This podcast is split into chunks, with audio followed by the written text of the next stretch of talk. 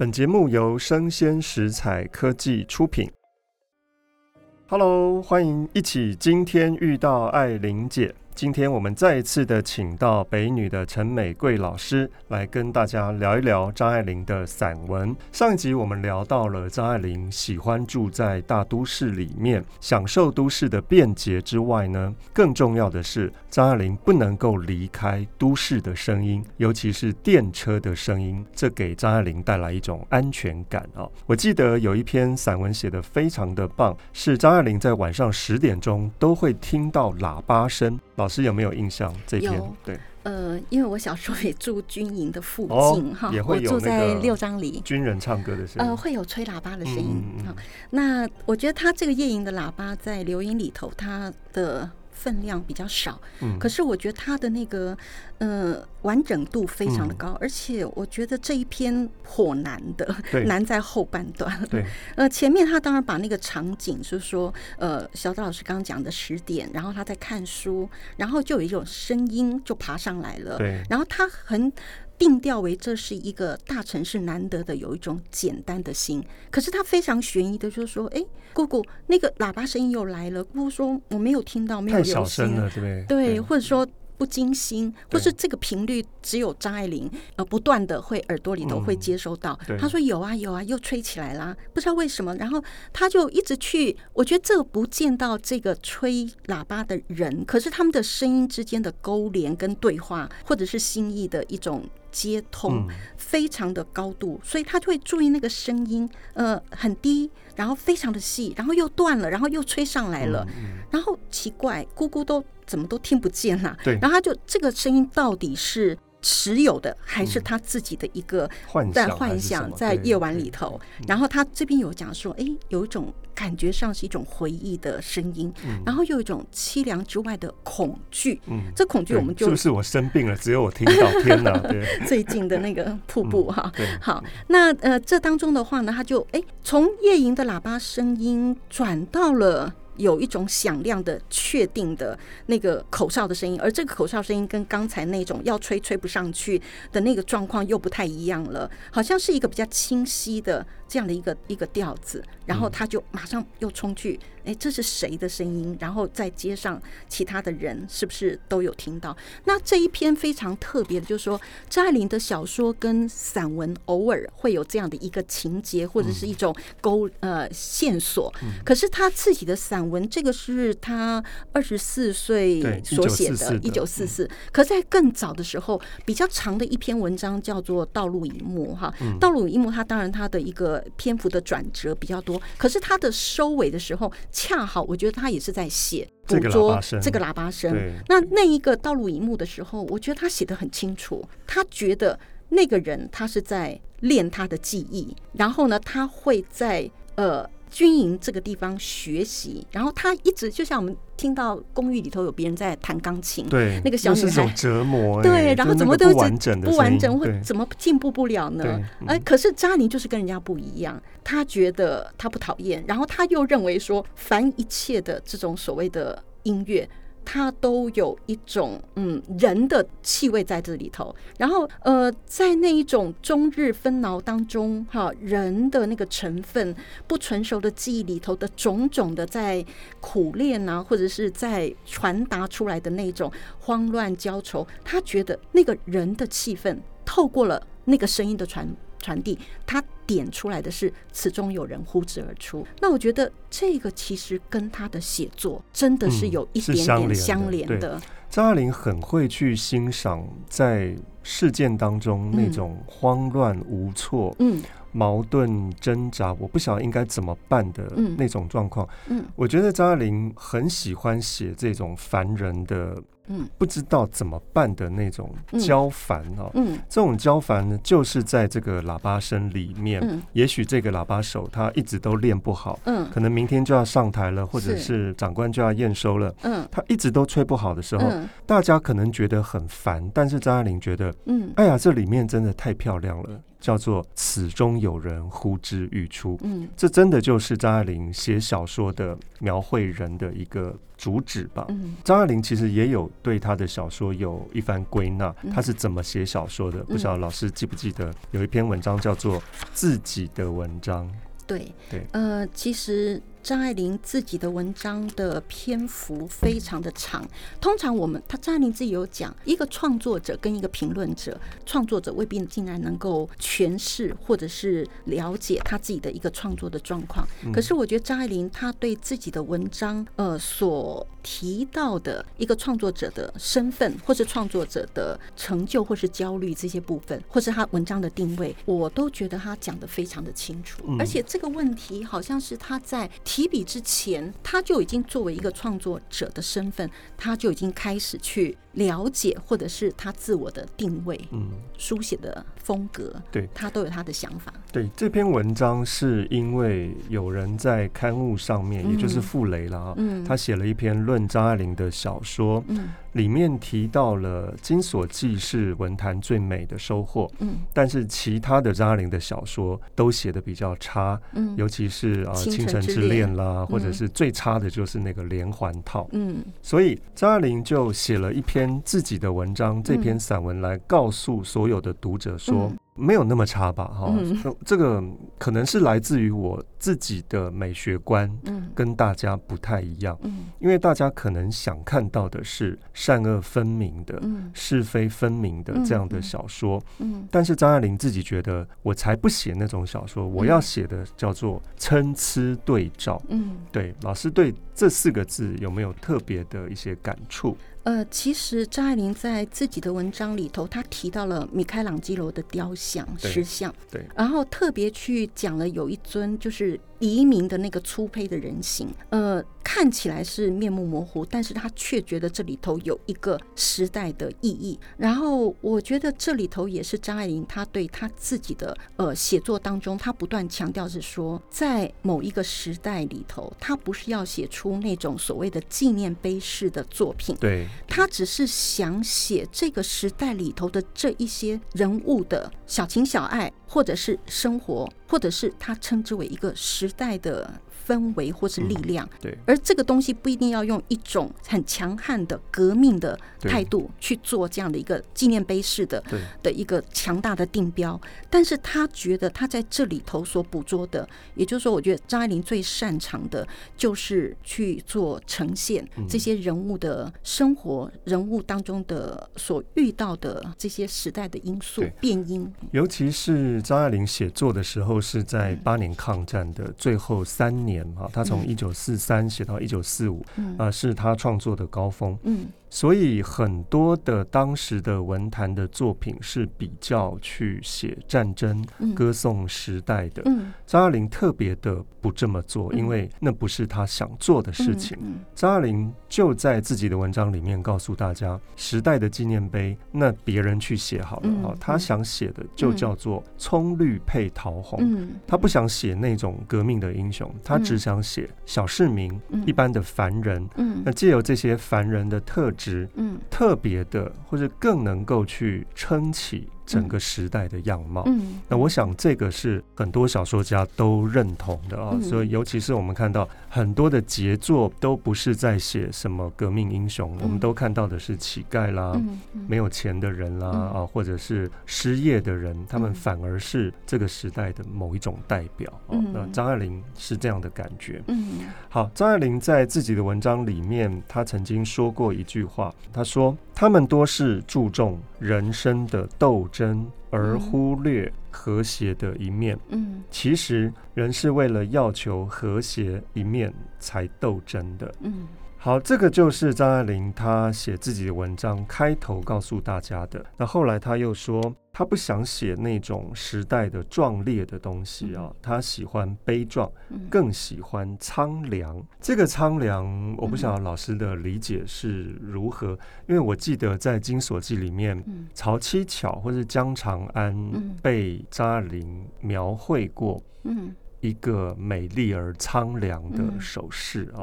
那我想老师看过人世间的故事这么多，对于苍凉，尤其是张爱玲提出的这个苍凉，有没有什么体会？嗯呃，我觉得张爱玲事实上，虽然她写作的时候还蛮年轻的，大概二十二岁到二十四岁，这些重要作品都出现。可是因为她来自于我们称之为前清的这样的一个世家的背景，对，再加上她一个不寻常的童年。嗯还有他自己，我们称之为出道好了，嗯、他也必须要靠他自己的一支笔，然后在这样的一个文坛或者是一些小报或者是一些杂志里头去做一些自力更生，自力更生去交涉。所以我觉得他对于人事的理解或者是人性的理解，可能有一些早熟的部分。嗯、那他自己说，那个参差对照的手法是，呃，想去写出现代人的虚伪中有真实，浮华中有素朴。对，然后呢，呃。容易被人看作是我有所耽溺，或者是流连忘返，但是他觉得这个是他能够写到的一个文学实践者的部分。对，那他。真的是不避讳那些生活当中所拼贴出来的，他甚至用杜甫的诗所讲的“残羹与冷炙，到处潜心酸对酸辛”，那个“潜”字，我觉得就是他能够成为一个很好的小说家，他能够看到的那些部分。对，所以他在这些部分里头，他去了解人的生存或是人的生活，他到底在这个时代里头，他是一个什么的样态。然后，甚至他最细微的他的伤痕，或者他的面对，他所积囤的那样的一个关于人的呃美或善或是恶的那种种的东西，我都觉得这是他把自己的文章定位成他所要完成的部分。对，刚才老师提到那个钱酸辛，嗯，那个钱是潜水的潜水夫那个潜哦，也就是一般的人可能平常视而不见的东西，嗯、张爱玲特别要用她的笔端去挖出这个。潜在的大家看不到的东西，那尤其是张爱玲非常有名的《金锁记》啦，嗯《倾城之恋》《红玫瑰与白玫瑰》，嗯、都不断的在挖掘人性。好，所以我们在读小说的时候，会一直赞叹张爱玲怎么年纪轻轻就这么样的去呈现那种很晦暗的、很幽微的一种人的样子，真的是很佩服她。我在教张爱玲的时候，刚好也在教《论语》。嗯，《论语》头有一句话，哦，冲突哦。对，我们会觉得张爱玲应该不屑于《论语》的这样的一个经学的位置，或是这些文字。可张爱玲她在序言里头就说：“苟得其情，则哀今勿喜。”对，她自己就说。我不记得是不是《论语》里头有讲过这样的话，嗯、然后他就把那句话引出来。所以我觉得我们在看张爱玲的小说，未必竟然纯粹就是他要让大家走上没有光的所在，好像是一种摧残性的、悲剧性的一种浑身不自在、不自由的感觉。事实上，他在挖掘人他的背后的因素或是理由，然后他有一种无无奈、无法。嗯不得的一个状况，对，这个很类似于一种冷漠的同情，嗯、或者是有距离的关怀哈。张爱玲并不是一个太过于热切，你真的会去弯腰去帮助别人的一个作家，他、嗯、只是用他的笔去揭露一些人的样子。但是他在对准这个人物的时候，其实就展现出他看到了，在这个故事里面有一些值得去写的东西，也就是那个钱酸心的钱，经过他的笔让大家看到。所以张爱玲其实是一个蛮有同情心的作家的哈。那否则大家就不会看到在民国初年一个嫁到了有钱人家，但是丈夫却是残障的这个曹七巧内心的一些委屈。嗯，可能大家就会觉得说，哎呀，这个人怎么那么变态，去控制他的儿子啦、女儿啦？但是读完张爱玲的《金锁记》，其实你不会太去责备曹七巧，你反而是用一种同情的姿态在看着这个人的。那我想，这就是张爱玲所说的葱绿配桃红，还有它的苍凉的味道，就在这里。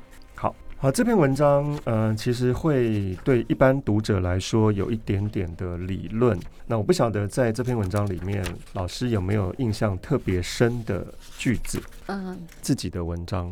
嗯，我喜欢他在自己的文章里头，他自己这样很直白的说：“我喜欢素朴，可是我只能从描写现代人的机智和装饰中去衬出人生的素朴的底子，因此我的文章容易被人看成过于华丽。但我以为用旧约那样单纯的写法是做不通的。托尔斯泰晚年就是被这个所牺牲。我也并不赞成唯美派，但我以为唯美派的缺点不在于它的美，而是在于它的美有没有底子。嗯，对，所以这个底子是张爱玲要求自己的东西。那一般读者只看到张爱玲的文字很技巧，很会用譬喻啦，很幽默啦，很会调侃人，大家可能就会觉得，哎呀，张爱玲的风格就是如此而已哈。但张爱玲自己知道，她是不止于此的。嗯，她想要看到的是，嗯，人最真实的样子。那我想这就是刚才老师念的这个底子哈。所以张爱玲后面又说，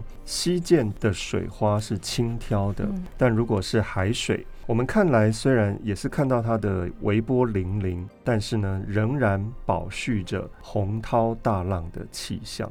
所以张爱玲是会选择，我既要保留在海面上的那些波光粼粼，很迷人，但同时。我的小说也是有海洋的深厚的。我还喜欢它的结尾这一段结尾说：“嗯、呃，我保持我的作风，只是我自己惭愧写的不到家，嗯、而我也不过是一个文学的习作者。”我想这个是很多作家 真的是有感而发，嗯、包括说：“哎，我们最好的作品可能在我目前可能还没有办法诞生。嗯”那我觉得他讲这句话，以张爱玲的个性，我觉得他就是非常的直率。对，然后他在二十多岁，虽然他已经完成那么多的作品，可是他认为他有这样的一个文字的书写的愿望。可是他对于那个文字的琢磨这件事情来讲，他还是不断的在嗯，应该叫用功吧。嗯 嗯，我常常看到玫瑰老师在脸书上 po 一些他最近看的电影哈，我发现玫瑰老师好像不太看好莱坞的片子大片，对不对？哈，为什么呢？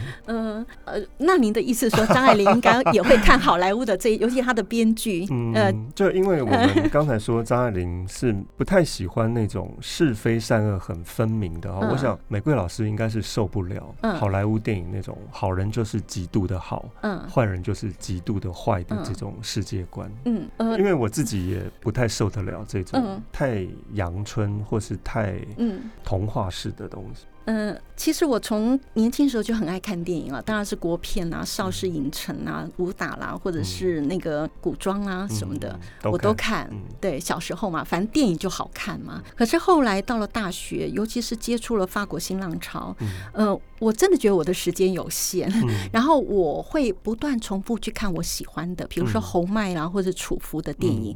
那呃，就以这次我们现在来讲好了啊、哦，虽然那个金马奖有很多的大片，对、嗯，可是呢。呃，最动我心的话就是《偶然与想象》，嗯，他三段的那个编剧啊，《偶然与想象》是一个日本日本的，嗯、对，他即将有一部获得日本奥斯卡，在车上，他就是应该说不能讲获得，他就是入围啊、呃，到去跟周梦红的《瀑布》同台竞赛的最佳外语片，呃，另外一部，哎，他们提日本人提名嘛。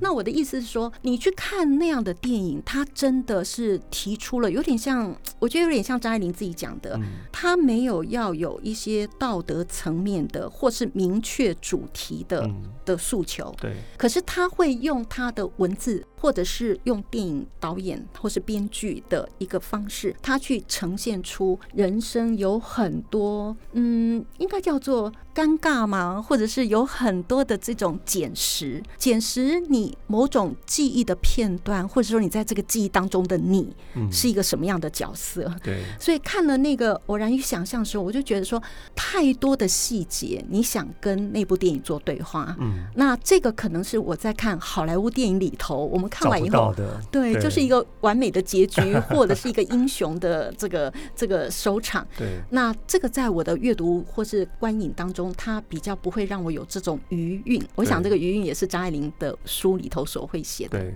对对，所以嗯，老师看电影应该是会选择一种跟切实的人生有所呼应的哦，嗯嗯、可能不太会去选一些什么飞车啦，嗯、呃，偷银行的钱啦、嗯、这种太好莱坞的 东西。对，对我后来渐渐也发现到，我不太看。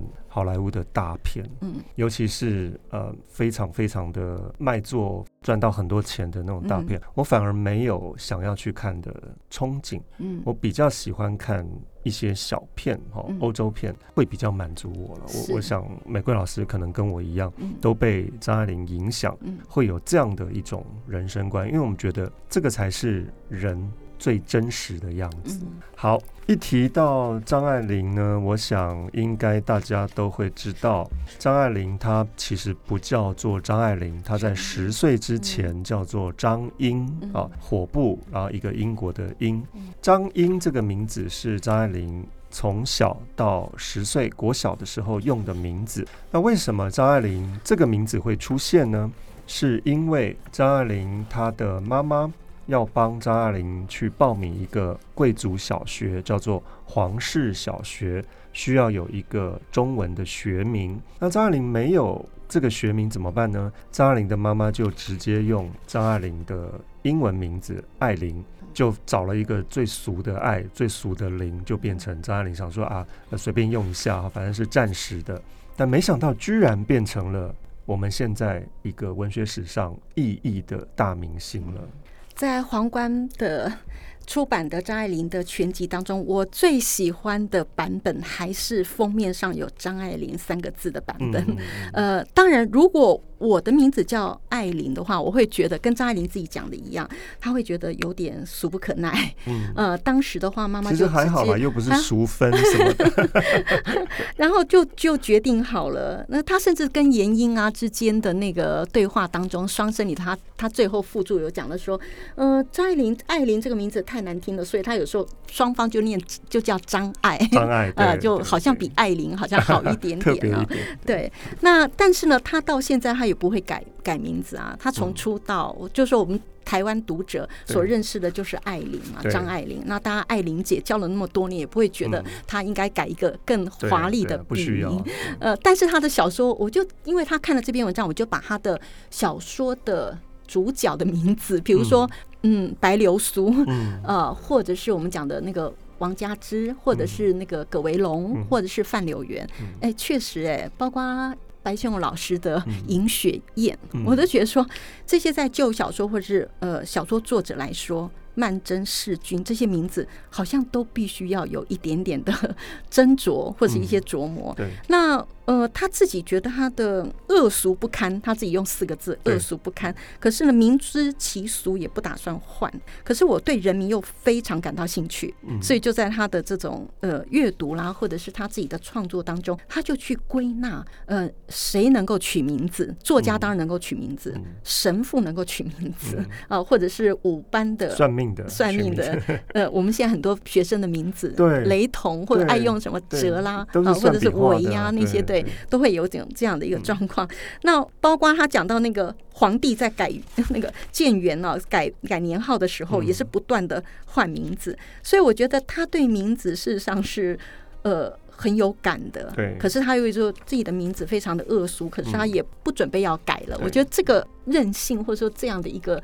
我们称之为偏执好了，却是他非常可爱的地方。嗯嗯嗯，对，我非常喜欢张爱玲在这一篇《毕也证明乎》里面的一个句子啊，他、嗯、说：“我必须要从柴米油盐、肥皂水跟太阳之中去找寻实际的人生。”嗯，这是张爱玲自己的人生观。嗯，我想也是他的创作观。嗯。他自己喜欢在一些周遭的生活里面去看到一些人的样子，然后把这些真实的样貌放在自己的小说里面。所以不要太过于特别，或者是他的人生故事有什么崎岖的高潮迭起，其实都不用，就是一般人柴米油盐的一般人就可以变成非常好的小说的题材了。他里头甚至调侃了一个。莫名其妙都念起来不顺的那些名字啊，嗯、呃，连字啊，什么公羊缓嘛，嗯，然后不同的，对，很多作家都要挑这种，念念都非常拗口，对。的的这些名字啊，这些名字反而嗯会给大家一个想象没有错，但是呢，嗯、太多这些名字的时候，也会造成读者的麻木、嗯啊、那我想，一个俗的名字、嗯、有这个俗的名字的优点，嗯、以至于大家都很愿意叫做熟林啦、熟芬啦、熟娟啦、熟平啦，到处都是。嗯、我们也不觉得那些人有什么俗气或者是不太适宜的地方。嗯、对，那我想这也是张爱玲她自己的很重要的人生的观察。嗯、好。今天我们从夜莺的喇叭一直提到张爱玲的名字，那我想张爱玲在一九四零年代写这些文章的时候，都是在上海去观察到很多的人情世相。呃，上海我记得有一条河流过啊，张爱玲可能也大概都在晚上写作，所以我就立刻浮现出一首歌，叫做《苏州河畔》。我想美桂老师。一定会唱这首歌，那我们现在就来哼一下，也祝福各位在阅读张爱玲的过程当中非常的愉快。好，夜留下一片寂寞，河边不见人影一个。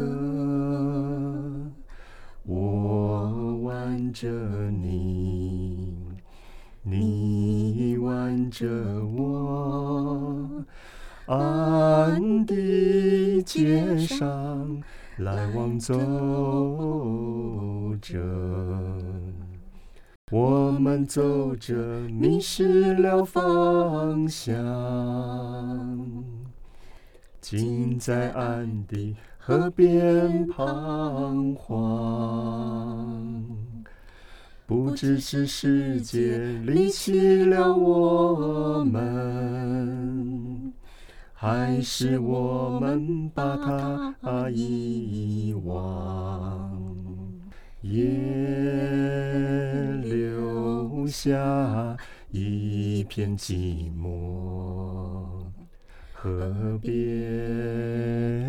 不见人影一个，我挽着你，你挽着我，安的街上来往走着。